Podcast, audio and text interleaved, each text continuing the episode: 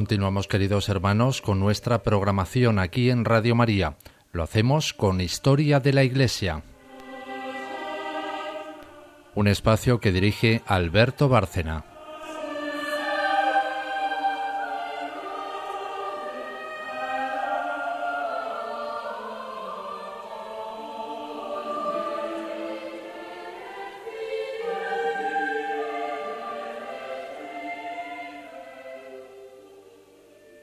Buenas noches, oyentes de Radio María. Un día más estamos aquí. Rosario Gutiérrez, María Saludos Ornedo, cordiales. María Ornedo. Buenas noches. Y Alberto Barcena para hacer un capítulo más de Historia de la Iglesia. Y tenemos que continuar porque el tema es muy extenso con el monacato, que era el tema de nuestro programa anterior. Y retomamos eh, precisamente la fecha clave del año 480 eh, año en que nace San Benito de Nursia, a los cuatro años de haber caído el Imperio Romano. Es una fecha importante porque con el imperio se ha desplomado prácticamente la cultura del mundo clásico, parecía al menos que se desplomaba, las instituciones, la Iglesia sigue en pie, y en ese año, que marca el final de una etapa y el principio de otra, comenzaba la Edad Media, nace cuatro años más tarde, como digo, San Benito, que va a ser una figura clave en la historia de la Iglesia y, por supuesto, el personaje más destacado del monacato occidental. A San Benito se le debe eh, la fundación de los benedictinos, orden que será el tronco del que luego surjan otras órdenes también contemplativas, de las que hablaremos en su momento y ya comentamos algo el otro día, y nos ha dejado una regla que es también la inspiradora de la mayor parte de reglas de los contemplativos occidentales. La regla de San Benito inspirada en la de San Pacomio y San Basilio, y también en una regla anónima llamada regla del maestro, que sirvió como base para que él compusiera al final de su vida en ese monasterio de Montecassino, fundado por él, esta regla que verdaderamente es un tesoro que deberíamos analizar de vez en cuando porque está lleno de mensajes no solo para los monjes, a los que da una, una regla de vida completísima, de una riqueza enorme, sino que muchas veces leyendo la regla cualquier católico se siente interpelado por ella. Hay un tema esencial en el monacato que destacábamos el primer día hablando de él, que es la obediencia, puesto que ya San Pacomio establece que los que viven la vida cenobítica están sometidos a la regla y a la obediencia del superior religioso. Eh, voy a comentar, tampoco tengo tiempo de hacer un gran desarrollo de la misma, eh, de la regla de San Benito, algunos aspectos relativos a la obediencia. Nada más empezar en el prólogo, ya dice el santo fundador. Escucha, hijo, recibe con gusto el consejo de un padre piadoso. Así volverás, por el trabajo de la obediencia, a aquel de quien te habías alejado por la desidia de la desobediencia. Mi palabra se dirige ahora a ti, que renuncias a tus propias voluntades y tomas las preclaras y fortísimas armas de la obediencia para militar por Cristo, verdadero Rey. Es decir, la obediencia presentada aquí como un arma, un arma preclara, muy fuerte, precisamente para servir a Cristo. Y no es para menos porque, analizando lo que más adelante, eh, cuando habla de la obediencia, viene a decirnos, le da una importancia, por supuesto, extraordinaria. No hay que olvidar que también San Pacomio había sido soldado y esto le hizo quizá destacar, comprender la gran importancia de esta virtud. El capítulo quinto de la regla lo dedica, como decía, a la obediencia. Y dice, el primer grado de humildad es una obediencia sin demora, es decir, a la obediencia por la humildad. Esta es la que conviene a aquellos que nada estiman tanto como a Cristo. En cuanto el superior les manda algo sin admitir dilación alguna, lo realizan como si Dios se lo mandara. El Señor dice de estos, en cuanto me oyó, me obedeció. Un poco más abajo dice, sin duda estos tales practican aquella sentencia del Señor que dice, no vine a hacer mi voluntad, sino la de aquel que me envió. Pero esta misma obediencia será entonces agradable a Dios y dulce a los hombres, si la orden se ejecuta sin vacilación, sin tardanza, sin tibieza, sin murmuración, o sin negarse a obedecer, porque la obediencia que se rinde a los mayores, a Dios se rinde. Dios ama al que da con alegría. Pero si el discípulo obedece con disgusto y murmura, no solamente con la boca, sino también con el corazón, aunque cumpla lo mandado, su obediencia no será ya agradable a Dios, que ve el corazón del que murmura.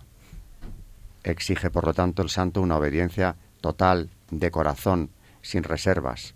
Y esa obediencia, evidentemente, solo se puede alcanzar a través de una humildad perfecta o muy trabajada en esa vida estética. Relacionado con esto, en el capítulo segundo habla de cómo, cómo debe ser el abad y incluye aquí ideas verdaderamente interesantes sobre las que meditar. Un abad digno de presidir un monasterio, dice San Benito, debe acordarse siempre de cómo se le llama. Se cree, en efecto, que hace las veces de Cristo en el monasterio, puesto que se lo llama con ese nombre, según lo que dice el apóstol. Y aquí cita a San Pablo. Recibieron el espíritu de adopción de hijos, por el cual clamamos, Abba, Padre, el nombre que daba Cristo al Padre aquí en la tierra. Recuerde siempre el abad que se le pedirá cuenta en el tremendo juicio de Dios de estas dos cosas, de su doctrina y de la obediencia de sus discípulos. Cuando alguien recibe el nombre de abad, sigue diciendo más abajo, debe gobernar a sus discípulos con doble doctrina, esto es, debe enseñar todo lo bueno y lo santo más, que, más con obras que con palabras. A los discípulos capaces proponga con palabras los mandatos del Señor, pero a los duros de corazón y a los más simples muestre con sus obras los preceptos divinos. Y concluyo ya mi introducción sobre la regla, tomando este hilo conductor de la obediencia, con otra cita que me parece que interpela ya no solo a los abades, sino a todos aquellos que tengan alguien sometido a obediencia o incluso alguien sometido a su propia autoridad. Yo al leerlo me he sentido interpelado como padre de familia, como profesor también, y como persona que puede influir incluso en un grupo de amigos, de parientes, que a veces eh, inmerecidamente, desde luego, te toman por referente, en mi caso, inmerecidamente, desde luego, quizá porque ven en ti simplemente un hombre de oración, no por otro motivo. No es el caso de los hijos respecto del padre, no es el caso de los alumnos que tienen que someterse también a una obediencia, a una autoridad de profesor. Dice hablando del gobierno San Benito, sepa que quien recibe almas para gobernar debe prepararse para dar cuenta de ellas. Tenga por seguro que en el día del juicio ha de dar cuenta al Señor de tantas almas como hermanos haya tenido confiados a su cuidado, además, por cierto, de su propia alma. Y así, temiendo siempre la cuenta que va a rendir como pastor de las ovejas a él confiadas, al cuidar de las cuentas ajenas, se vuelve cuidadoso de la suya propia. Y al corregir a los otros con sus exhortaciones, él mismo se corrige de sus vicios. Así que, en una dirección doble, funciona la obediencia, porque la autoridad, el gobierno del que ejerce la autoridad, naturalmente edifica y guía a los que están sometidos a esa autoridad. Establece un vínculo de responsabilidad terrible también en cuanto a las acciones de esos que están sometidos a la autoridad del que la tiene sobre ellos, porque de su comportamiento, de la salvación de su alma, Dios nos va a pedir cuentas en la medida que nosotros hemos podido influir en sus vidas, en sus decisiones, en su formación. Pero a la vez que les corregimos, ellos o esta actitud nos ayuda a nosotros a corregir nuestros vicios, a darnos cuenta, porque nos pone delante como en un espejo nuestras propias debilidades, ya que si usamos de ese gobierno, de esa autoridad, es precisamente porque tenemos que hacerlo con el ejemplo. En relación con esto, María tenía preparados unos comentarios verdaderamente interesantes que estábamos comentando hace un rato, en relación con la, con la obediencia, con el gobierno de los que tienen autoridad sobre otros. He traído mm, un libro de que conocen muy bien los sacerdotes, de San Juan Crisóstomo, que es un diálogo eh, entre dos sacerdotes. Y este libro además ha influido muchísimo desde el siglo IV hasta nuestros días en, la formación de los sacerdotes. Eh, explica el poder de los sacerdotes diciendo que si alguien pensara la grandeza de quien siendo hombre y estando aún formado de carne y sangre puede estar cerca de aquella naturaleza bienaventurada y pura, entonces percibiría adecuadamente de cuánto honor la gracia del Espíritu consideró dignos a los sacerdotes. Los sacerdotes tienen este poder que les ha sido dado y que es verdaderamente impresionante. A mí no me extraña, dicen que en la actualidad el demonio para entorpecer y para ver si puede destrozar la Iglesia, está atacando fuertemente a los sacerdotes y a las familias que son la base de la Iglesia. Leyendo estos diálogos, yo pensaba verdaderamente qué grande es un sacerdote. No me extraña que lo ataque. Dice, por medio de ellos se cumplen estas realidades y no otras inferiores, si se atiende a su dignidad y a nuestra salvación. A hombres que habitan la tierra y pasan el tiempo en ella, se les ha confiado administrar las realidades celestes y han recibido el poder que Dios no otorgó ni a los ángeles ni a los arcángeles, pues a estos no se les dijo, cuanto atéis en la tierra, también será atado en el cielo, y cuando desatéis en la tierra, será desatado en el cielo. Los jefes de la tierra tienen también poder para atar, pero los cuerpos solos. Es que este otro lazo toca el alma y la atraviesa los cielos, y lo que los sacerdotes obran aquí abajo, Dios lo ratifica allí arriba, y el Señor confirma la determinación de sus siervos. ¿Y qué les dio sino todo el poder celeste? A quienes perdonéis los pecados les serán perdonados, y a quienes se los retengáis les serán retenidos. ¿Qué poder habrá más grande que este? El Padre ha dado al Hijo todo el juicio. Charo, ¿tú qué piensas? ¿Sobre la dignidad sacerdotal? Sí, por ejemplo. Me parece inmensa. Y creo que eh, para empezar en el tratamiento que tenemos con ellos lo podemos expresar y en la manera de dirigirnos a ellos y en el aprecio y la valoración y el agradecimiento, porque representan a Cristo, desde luego. Ah, ya no recuerdo de quién es esa cita, pero alguien decía que si nos encontrásemos en un camino con un sacerdote y con un ángel que fuesen juntos, teníamos que saludar primero al sacerdote, porque éste puede hacer y hace que Dios se haga presente, presencia real en la tierra, y el ángel no puede hacer eso. Puede ser, y es su emisario, pero no le hace presencia real, no le hace carne presente entre nosotros. Decía el cardenal Trossi, al introducir la biografía del cura de Ars, magnífica biografía del cura de Ars, decía que cuando venían con quejas los feligreses de alguna parroquia, de algún pueblo, de su jurisdicción, siempre les preguntaba, ¿cómo es el cura? Porque si el cura es bueno está todo arreglado, ya se ocupará él. A lo mejor hay que hacerle alguna indicación, pero lo arreglará. Entonces estáis en buenas manos y no hay que preocuparse. Si no es así, entonces sí, porque puede hacer muchísimo daño en sentido contrario. Es una figura clave, por supuesto, en la Iglesia. Una figura clave. Decía Santa Teresa, hablando del demonio que comentabas ahora, María, ella estuvo muy atacada de los demonios. Es más, sufrió incluso una enfermedad que la paralizó a causa del ataque diabólico. Y cuenta ella en el libro de la vida cómo los veía alrededor de ella, sin que lo pudiera expresar con palabras, no quería atemorizar a las otras monjas, y en una ocasión pidió agua bendita para alejarlos. Y viene a decir, que tiene la Iglesia que unas palabras dichas por quien puede convierten el agua en arma tan formidable. Dice, porque con la señal de la cruz se alejan, pero con el agua bendita no vuelven. Es decir, que qué poder de transformación eh, tiene la bendición del sacerdote, ¿no? que podía convertir el agua, simplemente agua, en un arma que alejaba de ella a esos demonios que la atormentaban. Citabas antes también del Vaticano II, María. Sí. Eh, algo relativo a esto, a la obediencia. Sí, tú me pediste que hablara de la obediencia, aunque es continuación del programa que ya hablamos de la obediencia en San Ignacio. Sí. Casi la mayor parte del programa. He traído el Concilio Vaticano II, capítulo, un decreto que se llama Vida de los Presbíteros, eh, lo que dicen sobre humildad y obediencia dice el punto número 15. Entre las virtudes que mayormente se requieren para el ministerio de los presbíteros, hay que contar aquella disposición de ánimo por la que están siempre prontos a buscar no su propia voluntad, sino la voluntad de aquel que los ha enviado. Porque la obra divina, para cuyo cumplimiento los ha tomado el Espíritu Santo, trasciende todas las fuerzas humanas y toda humana sabiduría. Porque Dios escogió lo flaco del mundo para confundir lo fuerte. Aquí es 1 Corintios 1.27.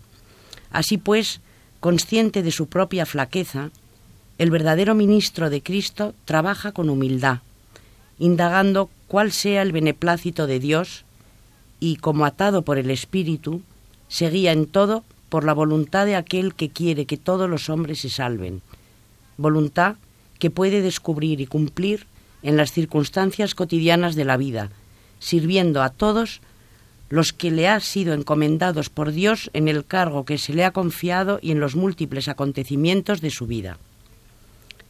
El ministerio sacerdotal, por el hecho de ser ministerio de la Iglesia misma, solo puede cumplirse en comunión jerárquica con todo el cuerpo. Así, la caridad pastoral apremia a los presbíteros a que, obrando en esta comunión, consagren por la obediencia su propia voluntad al servicio de Dios y de sus hermanos, aceptando y ejecutando con espíritu de fe lo que se manda o recomienda por parte del sumo pontífice y del propio obispo, lo mismo que por otros superiores, gastando de buenísima gana y hasta desgastándose a sí mismos en cualquier cargo, por humilde y pobre que sea, que les fuere confiado. Así, mantienen y fortalecen la necesaria unidad con sus hermanos en el ministerio y señaladamente con los que el Señor ha constituido rectores visibles de su Iglesia y trabajan en la edificación del cuerpo de Cristo, que crece por toda juntura por donde se nutre.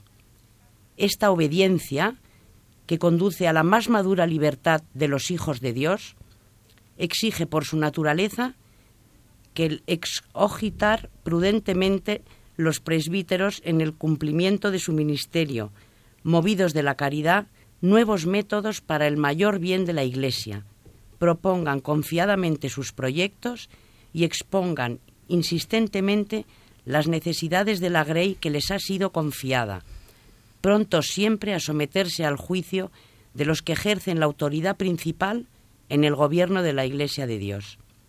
Y ya acaba diciendo, por esta humildad y obediencia, responsable y voluntaria, se conforman los presbíteros a Cristo, sintiendo en sí mismos lo mismo que en Cristo Jesús, el cual se anonadó a sí mismo tomando forma de siervo, hecho obediente hasta la muerte. Filipenses 2, 7, 8. Y por esta obediencia venció y redimió la desobediencia de Adán, según testimonio del apóstol. Por la desobediencia de un solo hombre quedaron muchos hechos pecadores. Así también, por la obediencia de uno, muchos han sido justificados. Romanos 5, 19. La obediencia de uno que es Cristo, la perfecta obediencia.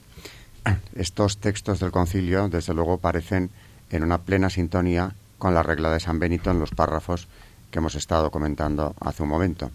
Bien, pues es hora ya de, de hacer una primera pausa para que ya Rosario nos pueda hablar del santo del día, que obviamente no podía ser de otra manera, es San Benito de Nursia.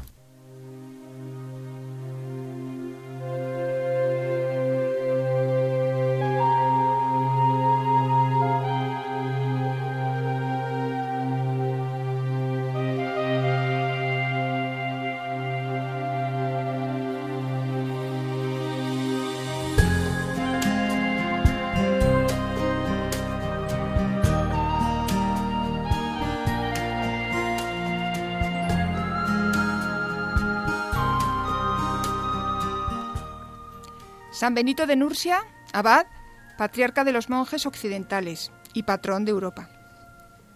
A pesar de la grandísima influencia que ha ejercido San Benito a lo largo de la historia, no tenemos fuentes de su época. Lo poco que sabemos de los primeros años de su vida procede de los diálogos de San Gregorio Magno, que no nos proporcionan una historia coherente, sino una serie de esbozos que ilustran los episodios milagrosos de su vida. Benito era de noble cuna, Nació y se crió en la antigua ciudad sabina de Nursia en el año 480. Fue gemelo de Escolástica, que ya de pequeña se entregó a Dios. A Benito lo enviaron a Roma para estudiar y lo acompañaba una mujer para cuidar de la casa. Era entonces adolescente. El mundo civilizado, que ya conocía las incursiones paganas, parecía precipitarse en la barbarie. La iglesia estaba desgarrada por los cismas, la guerra y el pillaje desolaban campos y ciudades, los pecados más bochornosos cundían entre cristianos y paganos. Los jóvenes imitaban los vicios que veían en los mayores, pero Benito, que no quería contaminarse, decidió que convenía irse de Roma. No contó a nadie sus planes, salvo a la mujer que cuidaba de su casa y que lo acompañó. Debía de tener unos 20 años entonces. Llegaron hasta el pueblo de Enfide, a unos 40 kilómetros de Roma. No sabemos cuánto tiempo permaneció allí, pero fue suficiente para determinarse a dar el siguiente paso. No bastaba con haber dejado atrás las tentaciones de Roma. Dios le llamaba a una vida de soledad y de abandono del mundo, y le resultaba difícil pasar desapercibido en el pueblo, donde había arreglado milagrosamente un cedazo de barro que su haya había pedido prestado y que se le había roto.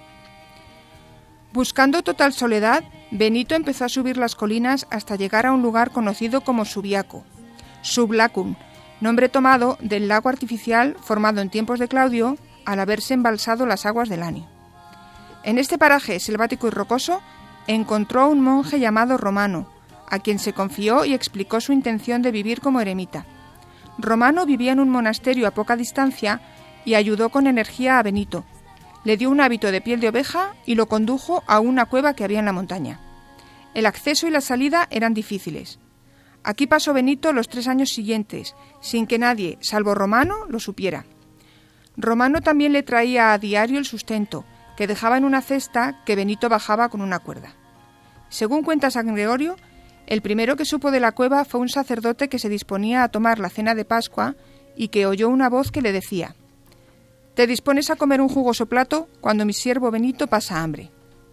El sacerdote salió inmediatamente a buscar al eremita, al que encontró tras grandes dificultades. Después de hablar largo y tendido sobre Dios y los gozos celestiales, el sacerdote invitó a Benito a comer, insistiendo en que el ayuno no tenía sentido en la celebración de la Pascua. Benito había perdido la cuenta de los días y no sabía que estaban en esta fecha tan señalada. Comieron juntos y el sacerdote regresó a su casa. Al poco tiempo, unos pastores encontraron a Benito. Al principio lo tomaron por una bestia, porque iba vestido con pieles de animales y porque creía que era imposible que alguien viviera entre rocas. Quedaron impresionados por las palabras de Benito. A partir de entonces empezó a recibir visitas y alimentos, que él correspondía con consejos y enseñanzas. Aunque vivía lejos del mundo, y al igual que los padres del desierto, Benito conoció las tentaciones de la carne y del demonio.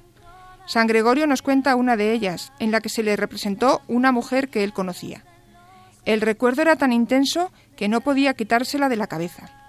Pero de repente, asistido por la gracia, encontró fuerzas. Se quitó la ropa y se lanzó a un espino y a unas ortigas que había cerca. Nos cuenta el cronista que mediante las heridas del cuerpo curó las heridas del alma. Entre Tívoli y Subiaco, en Vicovaro, en lo alto de un acantilado que dominaba el Anio, había una comunidad de monjes cuyo abad había muerto. Pidieron a Benito que fuera su abad. Al principio se negó, alegando que la comunidad y él no iban a congeniar. Tal vez hubiera oído hablar de ellos. Como insistieron, Benito aceptó. Pronto quedó claro que la comunidad no veía con buenos ojos la estricta disciplina monástica que propugnaba Benito. Llegaron a poner veneno en el vino para deshacerse de su nuevo abad. Al bendecir la jarra, como tenía por costumbre, esta se hizo añicos. Que Dios os perdone, les dijo Benito serenamente. ¿Por qué habéis tramado esta maldad contra mí? Ya os dije que mi costumbre no iba a gustaros. Id a buscar un abad que os complazca, porque yo ya no puedo seguir aquí. Y se volvió a Subiaco, no para seguir recluido, sino para comenzar la magna obra que Dios le llevaba preparando. Empezaron a acudir discípulos, atraídos por su santidad y por sus poderes milagrosos. Algunos huían del mundo y otros ya tenían experiencia de vida solitaria. Pudo así Benito comenzar el gran plan, que tal vez pensara o le fuera revelado en la cueva. Reunir aquí, como en un solo rebaño del Señor, a muchas y diferentes familias de monjes santos, dispersos por varios monasterios y regiones, para unirlos en un único rebaño conforme al corazón de nuestro Señor, para fortalecerlos y unirlos en los lazos fraternos del amor, en una única casa, bajo una única observancia y en adoración permanente del nombre de Dios. Los organizó en doce casas de madera, con doce monjes y un prior en cada una de ellas. Él supervisaba toda la comunidad junto a algunos monjes que deseaban formarse con especial dedicación. No tenían todavía una regla escrita. Según un documento antiguo, los monjes de los doce monasterios aprendían la vida religiosa, no por una regla escrita, sino con el ejemplo de las obras de Benito. Romanos y bárbaros, ricos y pobres, se ponían a disposición del santo, que no hacía distingos de rango ni origen. Pronto acudieron algunos padres a confiarle a sus hijos para que los instruyera y formara para la vida monástica. Conocemos a dos romanos de buena familia, Tértulo y Equitio, que le llevaron a sus hijos, Plácido de siete años y Mauro de doce, gracias a lo que nos cuenta San Gregorio. San Gregorio nos cuenta también otro caso, pero distinto, el de un godo sin pulir que acudió a San Benito. Se le recibió con alegría y se le dio el hábito. Se le mandó ir a segar y lo hizo con tal energía que la parte superior del mango salió volando y cayó al lago. Al ver lo nervioso que estaba por este suceso, Benito lo llevó a la orilla, arrojó el mango y al poco vieron que la herramienta salía del agua arreglada. Y casi igual de milagroso es que San Benito consiguiera acabar con el prejuicio que había entonces contra el trabajo manual. El trabajo, además de ser productivo, conduce a la santidad y tenía que ser parte de la vida de todos los monjes, fueran de origen plebeyo o patricio. No sabemos cuánto tiempo estuvo en Subiaco, pero bastó para establecer sus monasterios con una base firme. Su marcha fue repentina y no parece que fuera premeditada. En la zona había un sacerdote indigno, Florencio, envidioso del éxito de Benito. Lo difamó, intentó envenenarle con un pan, que se llevó milagrosamente un cuervo, e intentó perder a sus monjes llevando a mujeres de mala reputación. Nuestro santo comprendió que convenía alejarse, aunque solo fuera por el bien de sus monjes. Después de dejar todo en orden, salió hacia Montecasino. Es una elevación solitaria en los límites de Campania, rodeada de valles estrechos por tres de los lados y de una llanura que se extiende hasta el Mediterráneo.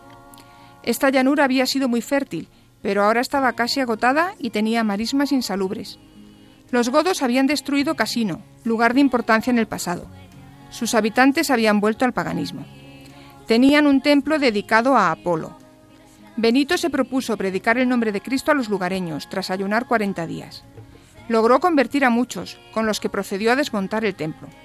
Construyeron en este lugar dos capillas.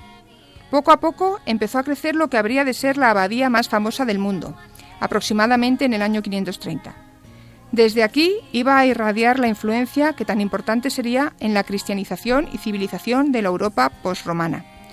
La Segunda Guerra Mundial lo destruyó, pero se reconstruyó.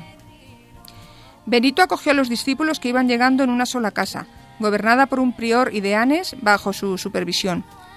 Pronto tuvieron que añadir habitaciones para los huéspedes que venían desde Capua o desde Roma. Muchos venían a hablar con Benito, dignidades eclesiásticas y laicos. Es casi seguro que compusiera en este periodo su regla, que refleja su forma de vivir y su disciplina, porque su vida era su mejor lección, cuenta San Gregorio. Aunque parece estar destinada a los monjes de Montecasino, se ha sugerido que el Papa Hormisdas quiso que fuera una regla aplicable a todos los monjes de Occidente. Se dirige a todos aquellos que, renunciando a su propia voluntad, se revisten de la fuerte y brillante armadura de la obediencia para combatir bajo Cristo nuestro Señor, nuestro verdadero Rey. Se detalla una vida de oración litúrgica, estudio, la lectio divina, y trabajo en comunidad bajo la tutela de un Padre común. Durante cierto tiempo los monjes no recibieron las órdenes sagradas. No podemos afirmar que Benito llegara a ser sacerdote. Pretendía establecer una escuela para servir al Señor, para principiantes, y la regla destaca por la moderación del ascetismo. Se desaconsejaban las austeridades elegidas por uno mismo y las exageradas.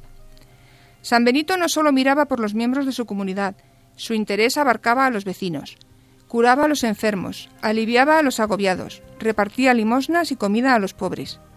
Se cuenta que por su intercesión hubo más de una resurrección. Cuando el hambre azotó Campania, entregó todas las provisiones de la abadía, salvo cinco panes. Al día siguiente apareció un buen cargamento de harina a la puerta del ministerio.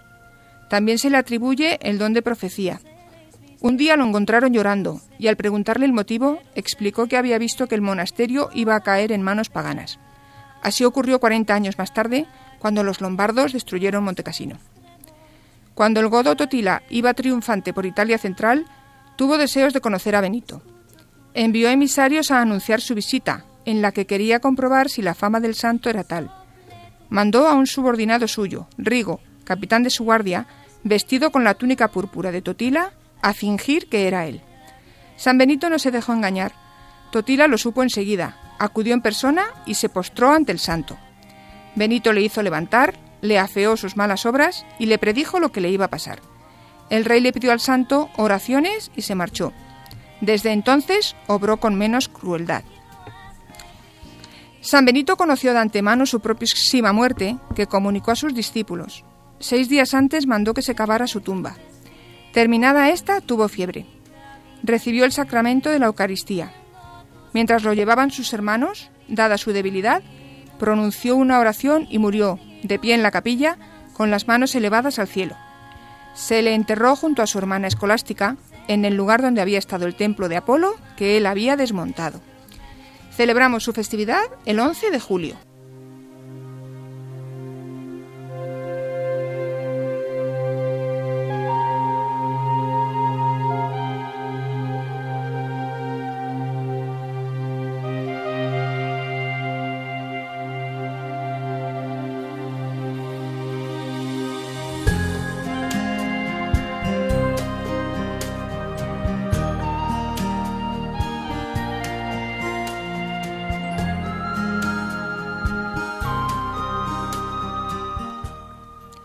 Muy interesante biografía de San Benito, muy bien sintetizada, Charo, con los aspectos esenciales de su legado, ese gran legado cultural y espiritual de los benedictinos, eh, a través también de otras órdenes que, vienen de, él y que han seguido casi la misma regla. Yo destacaría entre las cosas que has comentado mm, a San Benito como gran enemigo del demonio, que claro se fijó en él, como tú has contado, eh, de distintas maneras le tentó cuanto pudo y supo enfrentarle y luego también directamente trató de acabar con su vida eliminándole, pero tampoco pudo, porque Dios lo evitó.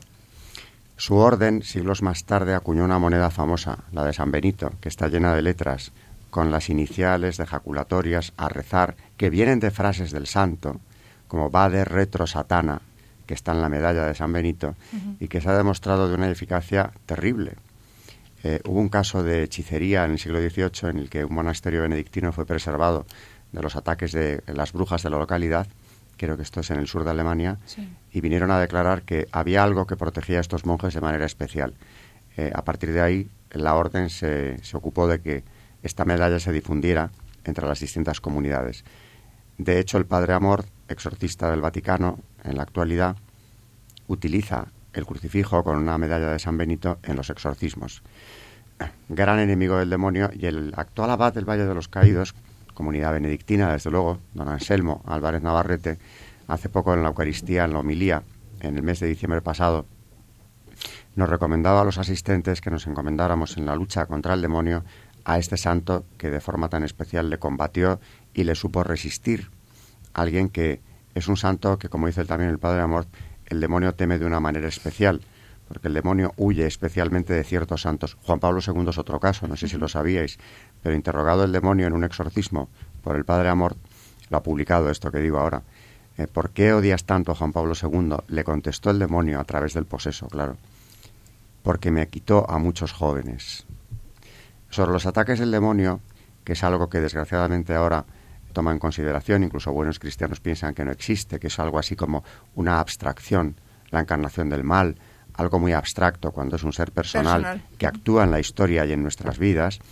Ya San Juan Crisóstomo, gran santo y padre de la Iglesia del que nos ocupábamos hace poco, trató y lo explicó con un lenguaje contundente, como se expresaban los padres en la antigüedad. María nos va a contar precisamente, o nos va a leer algún párrafo de San Juan Crisóstomo, ¿De qué libro, por cierto, en qué obra aparece esto, María? En el diálogo sobre el sacerdocio, que antes he aludido a él, sí. Eh, dice que la tentación del diablo es más terrible que cualquier guerra. Lo compara con la guerra, ¿no? Entonces le está explicando su amigo y le dice, no creas que yo con mis palabras exagero el asunto, ni creas que son afirmaciones grandilocuentes, porque encerrados en este cuerpo como en una prisión, no somos capaces de ver las cosas invisibles. Si tú fueses capaz de ver con los ojos el oscurísimo orden de batalla del diablo y su ataque furioso, verías que es mucho mayor y más terrible que aquella batalla. Aquí no hay bronce ni hierro, ni caballos, ni carros, ni ruedas, ni fuego, ni flechas, todo ello realidades visibles, sino otros muchos recursos más temibles todavía. Con estos enemigos no hay necesidad de coraza, ni de escudo, ni de espadas, ni de lanzas, sino que la sola visión de aquel maldito ejército es suficiente para desmoronar a un alma si no es muy valerosa y no goza de la protección de Dios más que del propio valor, por grande que éste sea. Y si fuese posible, despojándose de este cuerpo o con este cuerpo, poder ver claramente y sin temor todo el orden de batalla del diablo y la guerra que de manera clara libra contra nosotros, no verías torrentes de sangre, ni cuerpos muertos, sino caídas tan grandes de almas y heridas tan terribles, que toda aquella descripción de la guerra que te he expuesto la considerarías un juego de niños, un entretenimiento más que una guerra. Tantos son los que cada día son abatidos. Las heridas no producen la misma muerte, sino que la diferencia que hay entre cuerpo y alma es la que existe entre una muerte y otra. Cuando el alma recibe la herida y cae, no permanece insensible como el cuerpo. Consumida por la mala conciencia, es atormentada ya desde aquí, y después de partir de aquí, recibe en el momento del juicio un castigo que no acaba. Si uno es insensible a las primeras heridas del diablo, tiene una desgracia mayor por la insensibilidad, pues al no ser herido por el primer golpe, recibe fácilmente un segundo golpe y después de éste otro. El malvado, cuando encuentra un alma tirada por tierra que no toma en consideración los primeros golpes, no deja de golpear hasta el último suspiro. Si quieres investigar la manera del ataque, verás que es mucho más violento y variado, pues nadie conoce tantas formas de astucia y engaño como aquel malvado. De esta forma posee una fuerza mayor, y nadie tiene un odio tan implacable contra sus más terribles enemigos como el maligno contra la naturaleza humana. Y si uno investiga el ardor con el que lucha, cualquier comparación con los hombres resultaría ridícula en este punto. Si uno escoge las más salvajes y crueles de las fieras y las compara con la furia del maligno, gracias a la comparación hallará que aquellas son mansísimas y dulcísimas. Tan grande es la rabia que respira cuando se lanza contra nuestras almas. La duración del combate aquí es breve, y hay muchas treguas a pesar de la brevedad de este tiempo. Cuando llega la noche, el cansancio de matar, el momento de la comida y muchas otras necesidades naturales hacen que el soldado se tome un descanso, se quite la armadura, se reponga un poco, se tome un alivio con la comida y la bebida y recobre el primer vigor mediante otros muchos remedios. En el caso del maligno, no es posible deponer las armas, ni dar entrada al sueño si uno quiere permanecer ileso, pues necesariamente ha de suceder una de dos cosas, o caer y, parecer y perecer desnudo, o estar continuamente en pie, despierto y armado, pues aquel está siempre en pie con su orden de batalla dispuesto, espiando nuestra negligencia, manifestando un mayor celo por nuestra perdición que nosotros por nuestra propia salvación. El hecho de que Él no sea visto por nosotros y de que nos ataque de repente ocasiona innumerables males a quienes no permanecen continuamente despiertos y muestra que esta guerra es mucho más ardua que aquella. Respecto al demonio María, quisiera yo recordar a León XIII. Y después de celebrar la misa una vez, lo encontraron con la mirada no digo perdida, pero sí fija en un punto, y cuando se acercaron a preguntarle, él les respondió que había visto con toda claridad todo el daño que podía hacer a la iglesia el diablo, y por eso él redactó una oración dirigida a San Miguel para pedir la protección. Y esa oración, si mal no, bueno, no lo recuerdo porque no vivía, se rezaba al final de las misas en latín. Sí, se rezaba. dice que sea nuestro auxilio en las, contra las insidias del diablo, ¿no? Pues San Miguel, príncipe de las milicias celestiales. Oh, muy glorioso, príncipe, de, las, milicias, celestiales, San Miguel Arcángel. Venid en nuestra ayuda a nosotros, criaturas de Dios, rescatadas a tan alto precio de la esclavitud de Satán. Sigue la oración, es, una oración preciosa. porque es breve, además. Es breve. Bueno, hay una versión breve y otra más larga. Yo, he conocido breve. El Papa compuso una más bien larga, que el Padre Amor también recomienda, por cierto, que se rece. Y es verdad que se rezaba al acabar la, Eucaristía hasta poco después de la mitad del, de la, hasta la segunda mitad del siglo XX. No era preceptivo, pero se hacía como una devoción especial al acabar mm. la misa. En mi casa se reza todos los días, por la noche, en familia. Y desde luego creo que es muy recomendable. Claro. Bueno, también tenemos la suerte de que San José es el patrón de la iglesia, ¿no? También. no todo es. Entonces, Alberto, te comprometes a traerla el próximo día. Eh, pues sí, la voy a traer y la vamos a, recitar aquí. Mm. Voy a ver si encuentro también la versión más breve Sí, tengo otra versión Hombre, en internet tecleando saldrán La tengo, porque yo creo que está, está publicada por el Padre Amor, precisamente. Muy bien. volviendo a la regla de San Benito, en el capítulo cuarto, mm, y ya dejando al demonio de lado un poco. un rato, sí. Es un gran, es un gran elemento que hay que tener en cuenta, ¿no? En la, en la lucha espiritual. Como decía San Juan Crisóstomo y María nos ha leído ahora, no descansa jamás porque el soldado descansa, el soldado se olvida a veces de que está en guerra, él no, no tiene nada mejor que hacer que perseguir a las almas. En el capítulo cuarto, cambiando ya de tema, de la regla de San Benito, eh, me ha parecido también muy interesante ver cómo hace un compendio de los instrumentos de las buenas obras.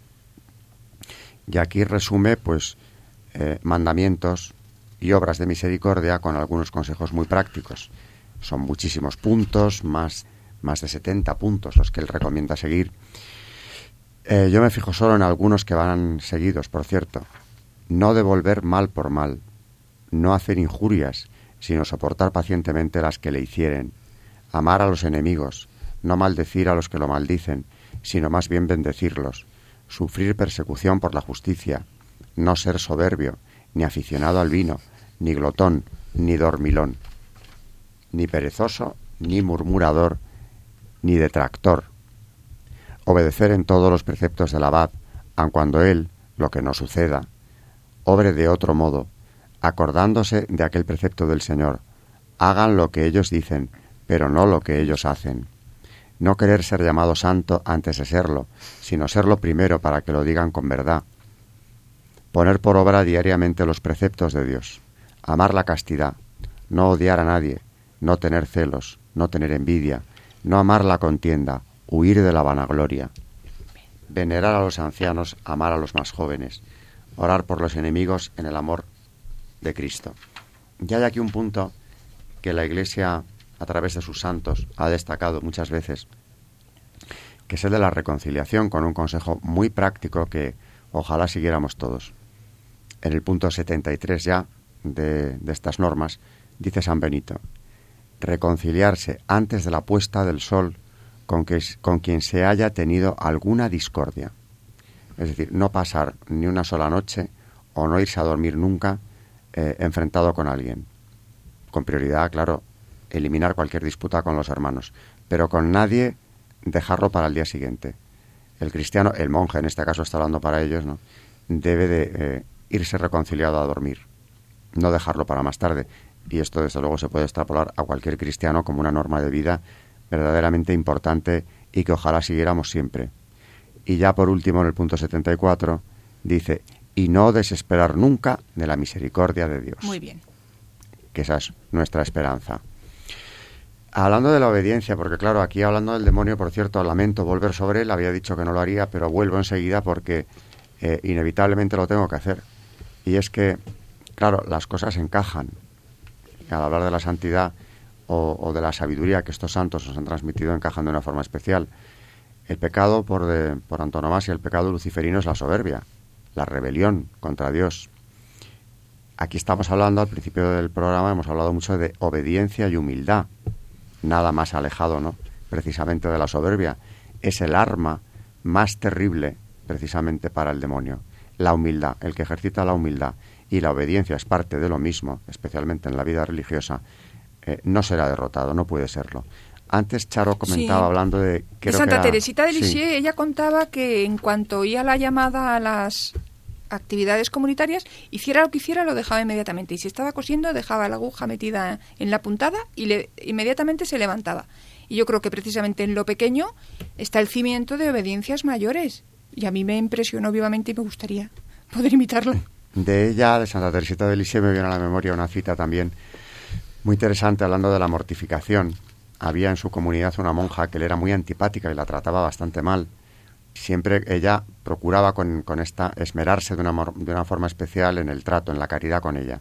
Y ya un día esta otra religiosa le dijo, ¿y usted por qué se alegra tanto cada vez que me ve? ¿Por qué me sonríe tanto? le dice. Y dice ella, porque me alegro mucho de verla. Y luego explica Santa Teresita que claro que se alegraba, porque era una ocasión de mortificarse y de volverle bien por mal. Recibía un trato muy áspero de la monja y ella en cambio le era enormemente agradable siempre, porque veía en esto un camino de santificación, de agradar a Dios. En definitiva, estaba ciñéndose un poco a la regla de San Benito. ¿eh? Amar a los enemigos. Es el Evangelio, si no es más que el Evangelio. regla esta, como decía, utilísima, que ha sido camino de perfección para tantos y tantos eh, cristianos, benedictinos o de las órdenes que han venido de ellos. Por suerte hablaremos más en los capítulos, en episodios próximos hablaremos de ellos. de la reforma en Cluny el Cister. Como ya he dicho, por supuesto, del Cister hay que hablar y de Cluny, por supuesto. San Bernardo de Claraval. Y primero los monjes rebeldes, sí, sí. A relucir aquí. Por cierto, que hablando de los monjes también, en la regla de San Benito advierte de los monjes malos y los monjes buenos. Esto es algo muy curioso cuando dice que hay distintas clases de monjes y empieza por enumerar una distinción, por cierto, que quizás se me había olvidado a mí hacer antes, ¿no? Dice, es sabido que hay cuatro clases de monjes, dice en el capítulo primero. La primera, la de los cenobitas, esto es, la de aquellos que viven en un monasterio y militan bajo una regla y un abad. Luego están, en la segunda clase, son la de los anacoretas o ermitaños, quienes aprendieron a pelear contra el diablo, enseñados por la ayuda de muchos en comunidad, bien adiestrados en las filas de sus hermanos, para la lucha solitaria del desierto, se sienten ya seguros sin el consuelo de otros. Estos son los monjes buenos, mm. anacoretas o cenobitas. Mm. Y luego dice ya, la tercera, la tercera categoría es una pésima clase de monjes, la de los sarabaitas.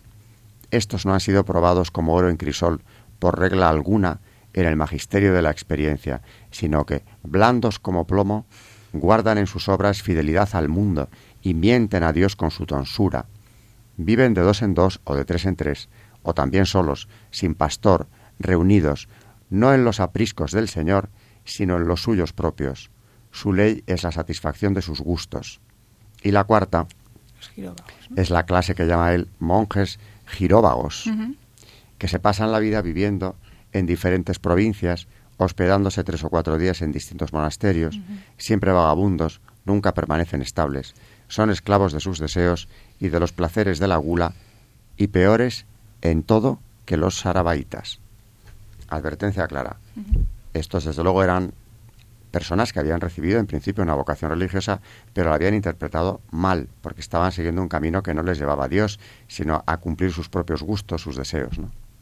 Sobre la vocación, que claro, estas reglas, insisto, esta regla está escrita para los que reciben la vocación religiosa y, muy concretamente para los contemplativos, claro. Pero tiene el punto de sentido común de prohibir los excesos y las disciplinas impuestas por uno mismo sin, sin aprobación. El libre arbitrio, claro, claro mm. que en la vida religiosa es lo contrario a la obediencia, porque si os fijáis, estas dos categorías que él condena como de malos monjes son precisamente los que no tienen obediencia, ni están sujetos a una regla, y piensan que lo están haciendo bien, cuando en realidad se están dando gusto a su, a su propia inclinación. La vocación religiosa, en definitiva, es un regalo de Dios, es algo que lleva al hombre a una vida especialmente elevada, le está abriendo la puerta a que siga ese camino, especialmente por un lado fácil en cuanto a que Dios le va a dar la asistencia y por otro lado no deja de ser el camino estrecho del que también habla San Benito, pero en el que no faltará la asistencia divina a aquel que se decida a seguirle sobre la vocación. Sí, en la exhortación apostólica de Juan Pablo II, el don de la redención habla sobre la obediencia, que ya la hemos citado en el programa anterior, habla sobre la pobreza, habla sobre la vocación en primer término, dice una frase preciosa, que es Jesús poniendo en él los ojos, le amó y le dijo, si quieres ser perfecto, ve, vende cuando tienes, dalo a los pobres y tendrás un tesoro en los cielos. Y ven y sígueme. Aunque sabemos que estas palabras, dichas al joven rico, no fueron acogidas por él, sin embargo su contenido merece una atenta reflexión. nos presentan la estructura interior de lo que es la vocación. Este es el amor del Redentor, un amor que brota de toda la profundidad divino-humana de la redención. En él se refleja el eterno amor del Padre, que tanto amó al mundo que le dio su unigénito Hijo para que todo el que crea en él no perezca, sino que tenga la vida eterna. El Hijo, lleno de ese amor, aceptó la misión del Padre en el Espíritu Santo y se hizo redentor del mundo. El amor del Padre se reveló en el Hijo como amor que salva. Precisamente, este amor constituye el verdadero precio de la redención del hombre y del mundo. Los apóstoles de Cristo hablan del precio de la redención con muchísima emoción. Habéis sido rescatados, no con plata y oro corruptibles, sino con la sangre preciosa de Cristo, como corderos sin defecto ni mancha. Escribe San Pedro, habéis sido comprados a precio, afirma San Pablo. La llamada al camino de los consejos evangélicos nace del encuentro interior con el amor de Cristo, que es un amor redentor. Bien, y sobre la vocación, sobre esas gracias especiales que recibirá quien se decida a seguir el camino arduo de la vida religiosa, que le llevará a ser feliz, desde luego aquí en la tierra, pero mucho más en la otra vida, San Benito también nos ha dejado algo en su regla. Sí, al final del prólogo, en el punto 45, habla del camino estrecho de los que siguen la vida monástica, y estas son sus palabras. Vamos, pues, a instituir una escuela del servicio divino, y al hacerlo esperamos no establecer nada que sea áspero o penoso. Pero si para corregir los vicios o para conservar la caridad se dispone algo más estricto, no huyas enseguida aterrado del camino de la salvación, porque éste no se puede emprender sino por un comienzo estrecho. Mas cuando progresamos en la vida monástica y en la fe, se dilata nuestro corazón y corremos con inefable dulzura de caridad por el camino de los mandamientos de Dios. Desde luego esperanza y, y ánimo. Esperanza y ánimo avisando naturalmente de que no va a ser todo fácil, ni mucho menos, aunque pienso que en esto claramente y por lo que he podido ver en vidas de santos especialmente, o por lo que me han contado personas que han seguido la vocación religiosa, siempre lo difícil suelen ser los, los principios, ¿no? Vencer tu naturaleza. Y luego habrá momentos, supongo, también de desfallecimiento, de especial aridez, pero está la, la asistencia de Dios. Dice en esta exhortación apostólica, eh, la Iglesia, en su amor por vosotros, una cosa preciosa, no cesa de doblar las rodillas ante el Padre, para que obre en vosotros el, fortalecimiento del hombre interior y como en vosotros, así lo realice también en muchos otros, hermanos y hermanas bautizados, especialmente entre los jóvenes, para que encuentren el mismo camino hacia la santidad que a lo largo de la historia han recorrido tantas generaciones en compañía de Cristo, Redentor del mundo y esposo de las almas, dejando a menudo tras de sí el halo intenso de la luz de Dios sobre el fondo gris y tenebroso de la existencia humana. Muy bonito, sí. Sobre todo ahora yo creo que los sacerdotes los necesitamos, bueno, siempre los hemos necesitado, pero ahora más que nunca, sacerdotes santos por los que tenemos que pedir muchísimo. Desde luego sí, aprovechamos aquí en la casa de, de la Virgen a nuestros oyentes a pedir por los sacerdotes, esos hijos predilectos de la Virgen. Desde luego decía antes que la regla es para leérsela periódicamente y nos ayudaría mucho a todos, incluso a los que no tenemos esa vocación religiosa.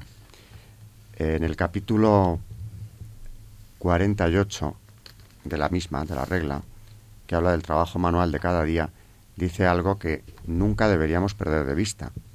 Hay que recordar que el lema de los benedictinos es el ora et labora, el trabaja y reza, reza y trabaja, y su vida está repartida entre la oración, el estudio y el trabajo, porque el estudio, el trabajo intelectual en ellos siempre ha sido una parte importantísima de su vida.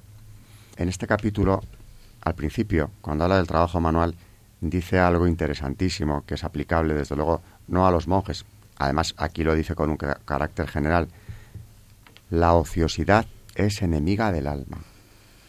Es una frase que merece la pena que tengamos en cuenta porque... Sí, porque además lo comprobamos con gente que está ociosa y que no hace más que daño. se dañan a sí mismos y a los Es que es así, la mm. ociosidad es una enemiga del alma mm. y desde luego es campo de cultivo para que el maligno actúe en esa persona que, por las circunstancias que sea, eh, se dejan llevar por eso. Y, hay que huir de ello. En, la, regla, continúa explicando el punto uno. Por eso los hermanos deben ocuparse en ciertos tiempos en el trabajo manual y a ciertas horas en la lectura espiritual. Creemos, por lo tanto, que ambas ocupaciones pueden ordenarse. Y es verdad que, como se ha dicho en la biografía, el valor del trabajo manual, que en Grecia y Roma estaba totalmente desprestigiado, porque esas sociedades se basaron en el trabajo de los esclavos y también se explica que tuvieran esos sistemas políticos como tuvieron. Pero el propio San Pablo, con la fabricación de las tiendas de lona, ya dignificó, bueno, y nuestro propio Señor ayudó a su padre en el taller. Bueno, nuestro propio Señor, el tiempo más largo, sin comparación, la vida oculta, que mm. pasó en la tierra, fue trabajando en el seno de una familia en una oscuridad total, un trabajo cotidiano, manual, además. Ahí hay un mensaje también clarísimo. Toda la vida de Cristo es una enseñanza, pero esos años de trabajo junto a su padre, desde luego su padre del mundo ante el mundo, desde luego son una enseñanza enorme. También hay, una cosa curiosa que me llamó la atención cuando leí la regla, que fue que no hay que perder el miedo al infierno. Claro. Que es una cosa que perdemos mm y que no deberíamos de perder. No, no. Que muchas veces el actuar bien no está mal que sea por miedo al infierno, está muy bien, nos olvidamos de que está ahí. Es un acto de fe. Es un acto de fe y sabemos, y además en el fondo también es un acto de amor a Dios, queremos ir con Él, no queremos ir con el otro, ni dejarnos llevar por Él, queremos irnos con nuestro Hacedor. En cuanto a la pobreza, ya vamos a tener que ir acabando, en otro de los capítulos, en el 33, habla San Benito de si los monjes deben tener algo propio. ¿Y qué dice sobre esto?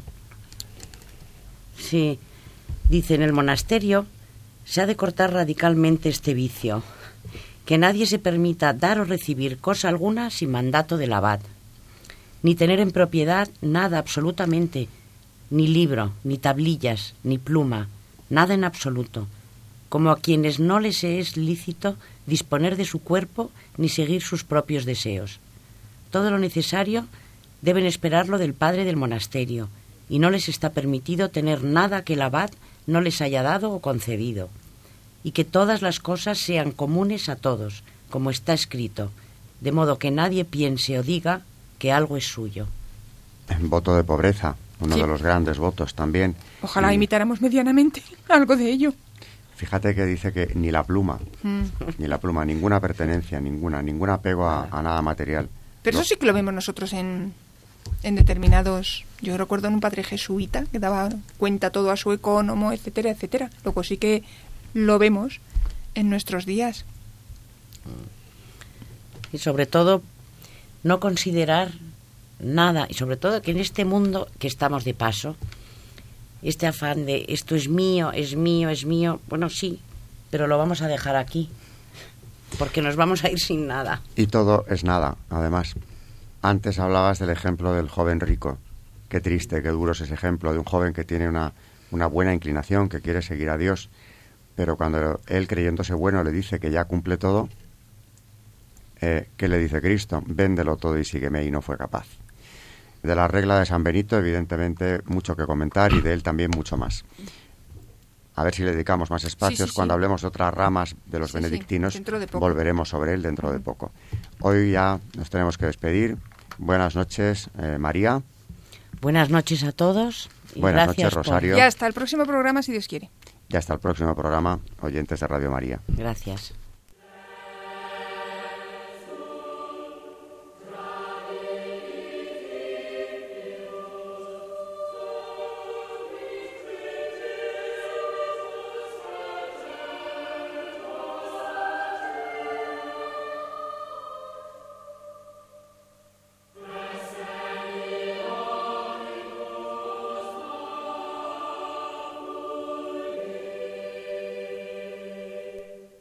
Acaban de escuchar Historia de la Iglesia con Alberto Bárcena.